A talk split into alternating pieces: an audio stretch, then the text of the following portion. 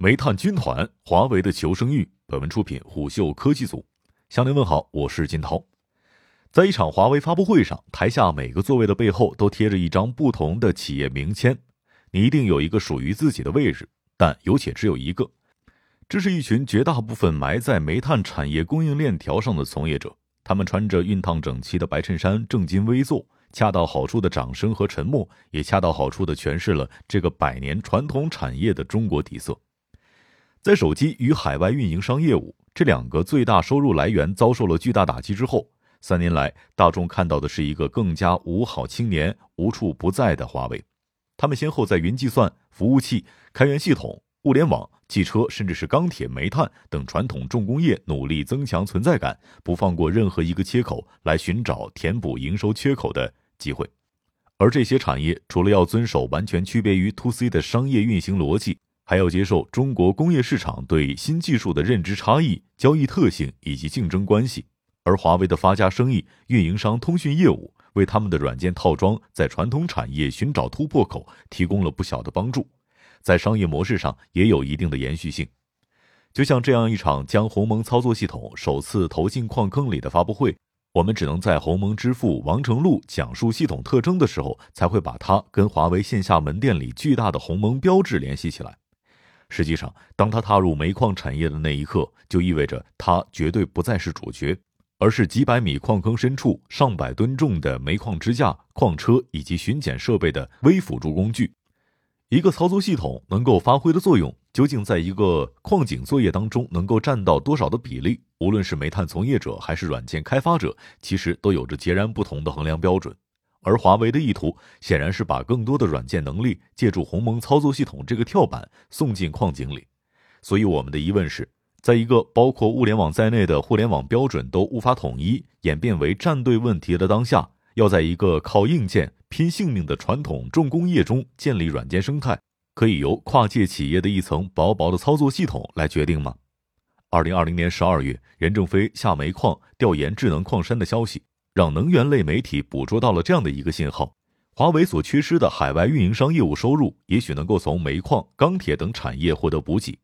首先，煤炭业一直是一个暴利行业，特别是进入了二零二一年，国内煤炭产能进入收缩期，煤已经不够用的强信号引发价格持续飙升。举个例子，在全球第一大煤炭上市公司之称的中国神华能源集团的二零二零年年报里面显示。集团全年营收为两千三百三十二点六三亿元，而净利润高达三百九十一点七亿元。一位煤炭相关从业者告诉虎嗅，一家年产百万吨的私人矿利润可以达到几亿，甚至是几十亿人民币。而在双碳背景之下，国内大大小小的煤矿正在或主动或被动的进入到自动化改造或者是数字化转型的阶段。其次，很骨感，但是不得不正视的一个现实是，华为 5G 基站业务其短期可以创造营收的应用范围只能落在 To B 工业领域。一位业内人士告诉虎嗅，5G 炒了这么久，几乎把所有的行业都敲了一遍门，但当下可赚钱的场景实际上极为有限，特别是消费者端的应用，基站部署仍然处于亏欠阶段。然而，一个不太为人知的细节是，虽然不少国内工厂在自己的部分车间或者生产线上用醒目的大字标注了“此处有 5G 联网”，但在很多流程性工厂部署 5G 这件事儿的最大价值不在于不可或缺，而是可替代。简言之，很多的传统重工业工厂的网络通常是基于以太网这一通信技术，通过以太网控制器，工厂里的各种传感器、制动器以及制造系统就可以连接到 PLC 和服务器上。从而形成一整套有序的控制体系。因此，5G 示范性生产线只起到示范作用的很大原因，并不只是因工业总是慢半拍的运行规律所导致的。核心硬件制造商的利益冲突，以及 5G 在当下并不过分突出的性价比，也是替代的两大阻力。另外，虽然传统工厂的以太网部署成本大约比 5G 高出了三分之二，但不得不说，从稳定性和可靠性的角度来看，目前还是高 5G 一筹的。一位工业信息技术工程师这样点名要害，但是煤矿有点不一样。根据星球研究所的数据，在中国超过二十九亿吨的煤炭在黑暗的地下世界当中采出，也就是说百分之八十以上都是井下矿。也就是说，重型机械设备要先在地下打出几个百米深的井，然后再跟人一起，在一个近乎完全封闭、漆黑且有线网络不容易穿透的地壳岩层里面完成各自使命。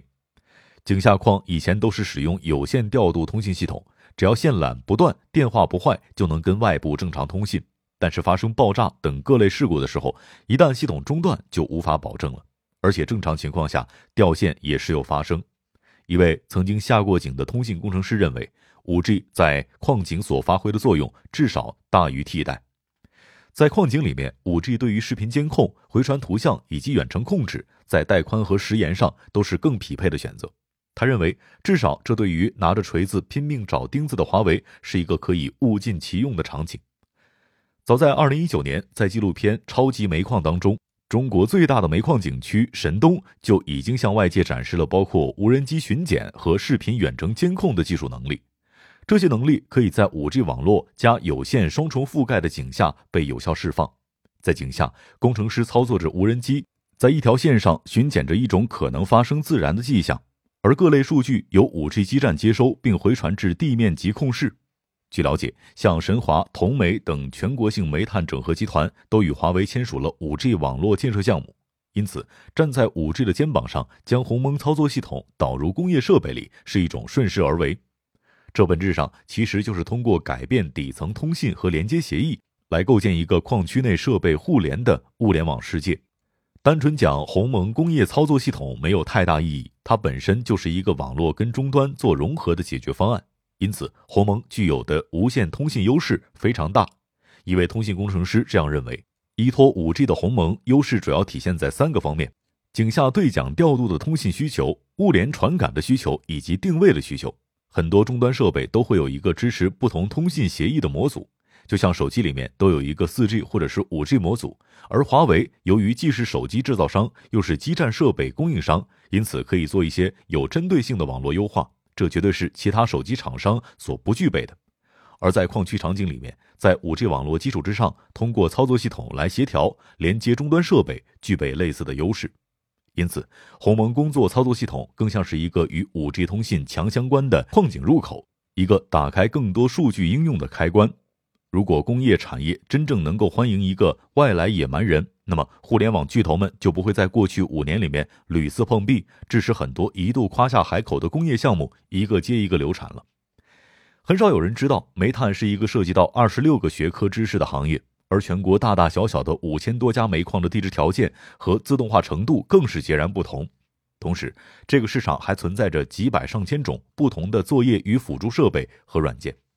虽然国有矿井的自动化程度很高，甚至往智能化迈进，但仍然有很多环境恶劣的私人矿井自动化都做得相当的骨感。而自动化这个事儿做不好，那么上层的智能化就会面临非常大的阻力。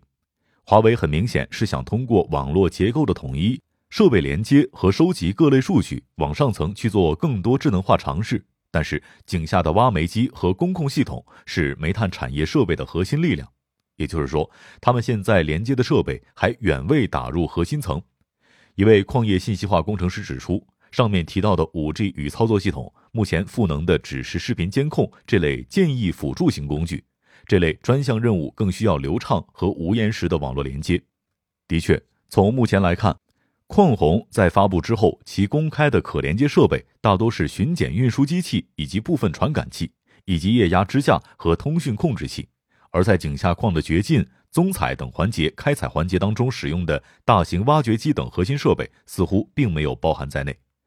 丁涛在会议上强调，无论是挖煤机、液压支架控制器，还是其他的巡检机器，以前装备与装备之间的层与层之间几乎是不连通的。某种程度上，这就属于工业一直诟病的孤岛问题。所以，华为做的事情有一定的意义。举个例子，设备厂商和集成商都是以卖设备为主，而矿业很多开发的配套软件，除了关键的控制系统，大多都是硬件厂商在一些其他系统上做小修小改之后装进自己的机器里面的东西。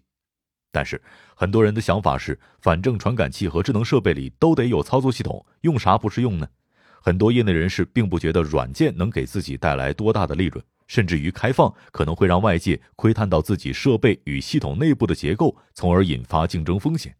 因此，虽然鸿蒙工业操作系统从稳定性和可持续性的角度并不是一个好的选择，但基于商业层面的利益考量，很多设备厂商并非没有顾虑。事实上，除了华为，曾经有无数跨行业做操作系统的科技公司都喜欢用安卓生态的壮大史来类比在工业领域里再造下一个安卓的可能性。毕竟，生态曾经给了互联网科技公司做统治者的无限想象力。生态一定会有孰轻孰重的问题，那么到底谁轻谁重呢？西门子之所以那么强悍，是因为在硬件的无可替代性的基础之上，又做了一个软件一条龙服务，它自己就可以形成一个生态。由 5G 基站提供的网络基础层，大量联网智能设备可以用上，但触达不到最核心的能力。而收集数据避不开大量核心设备厂商和公控系统，里面很多是由国外企业提供的。人家在这个行业比咱们多耕耘几十年。此外，即便做向上的应用生态，他也提到，在竞争与生存的压力之下，很多 to B 企业在与华为的合作上可能会十分的慎重。一些公司觉得华为会啃骨头不留渣，狼性文化并非给友商们都留下好印象，所以持观望态度。因此，华为的 to B 市场生态之愿，无论在哪一个 to B 细分领域，都将是一个十分艰难的路程。煤矿业真正需要的是什么？触达不到的核心能力，某种程度上恰恰藏着煤矿业最痛苦、最想改变的现状。这就不得不涉及到一个矿是如何从无到有的本源性问题。而华为其实对此也非常清醒。一个合格煤矿诞生需要整合的信心，必然来自于地质学家、地理学家、机械学家、自动化专家、普通工人、投资者。环保技术公司以及政府等各界奇人异士的集体贡献。对于一座煤矿来说，最重要的角色是矿山的设计者。就拿井下矿的通风来说，地下空气非常稀薄，你肯定得把空气送到地下去。但怎么送，巷道结构怎么设计，施工难度极大。也就是说，他们要综合地质、资源利用率、施工安全以及成本等众多因素，完成一个达标的、将各种损耗降到最低的矿井构造。有趣的是，一位矿工被问及在采煤当中遇到的最大困难是什么，他的回答是掘进与支护架的不平衡。简言之，主采机器往前突突的把岩壁凿开，但把砸空岩层支起来的架子有时候反应太慢，跟不上节奏。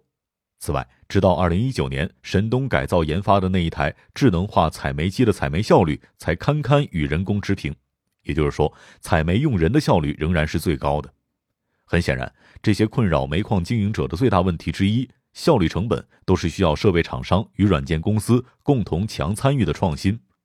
总的来看，无论是井下的机械自动化，还是井下掘进空间的视频化，甚至是数字孪生，都是矿区所谓加快无人化的一部分。对于降本增效来说，当然都是有意义的。但是从安全的角度来说，面对地下稀薄的空气、超高和超低温、岩石坍塌、地下水脉回灌。这些推力只能让无人化效果从零无限趋近于一，却到达不了，因为他们都影响不到一座矿山存在意义最源头的决定权——地球物理过程的不确定性和不可探测性，这是目前技术无法解决的。煤矿运营者最怕的是安全，对于煤矿经营者来说，生产效率是一道生存题，安全是一道自己的送命题。有一位矿业管理者告诉虎嗅。这几年在煤矿安全生产监督上，其实已经好太多了，事故发生率已经大大减少。但是采矿行业的事故死亡率依然是全国各行业的最高之一。譬如两周前，青海柴达尔煤矿就发生了重大事故，造成二十名矿工死亡。国务院安委办已经开始挂牌督办，煤矿现在出人命的话，一定会被揪进去。而且这个行业本来就是暴利产业，所以虽然私有煤矿比国有的条件要差一些。但也愿意采购和尝试采购先进的设备，也陆续建立了信息调度中心。不过，他觉得很多情况远不是技术解决得了的。除了地质环境原因，你也不能保证工人的素质和他们的具体执行力。他之前曾经遇到过工人无视井下的瓦斯报警器，以及在遇到环境异常的时候仍然开工的现象。大家下井都是为了赚钱，很多人可能觉得依靠多年经验来判断比机器判断更靠谱。而有时的确如此。换言之，人性、机器、环保以及商业利益之间的连续不断的矛盾和冲突才是一种常态。理解人性有时候比解决技术问题更重要。而这种情况远不只存在于煤矿行业。对于煤矿产业信息化工作者来说，并非对于华为没有期待。很多现在看起来极为不靠谱的智能化现象，必然要基于一个有统筹力的操作系统，做更多深入到矿业核心问题的创新，帮矿井根据岩石、土壤、水以及气体浓度等地质数据，做出综合风险预警这类难度更高的工作。煤矿老板最关心的是。每天精确测出一个班组下到煤矿挖了多少煤，耗了多少料，最后赚了多少钱，以及煤矿的排放如何才能达标？这是煤矿产业另一个巨大的恶瘤。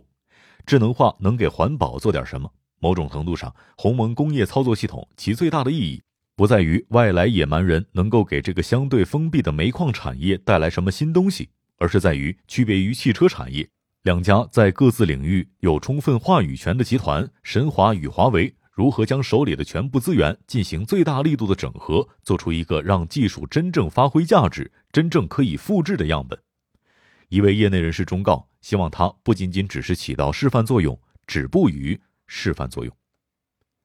商业洞听是虎嗅推出的一档音频节目，精选虎嗅耐听的文章，分享有洞见的商业故事。我是金涛，四点水的涛，下期见。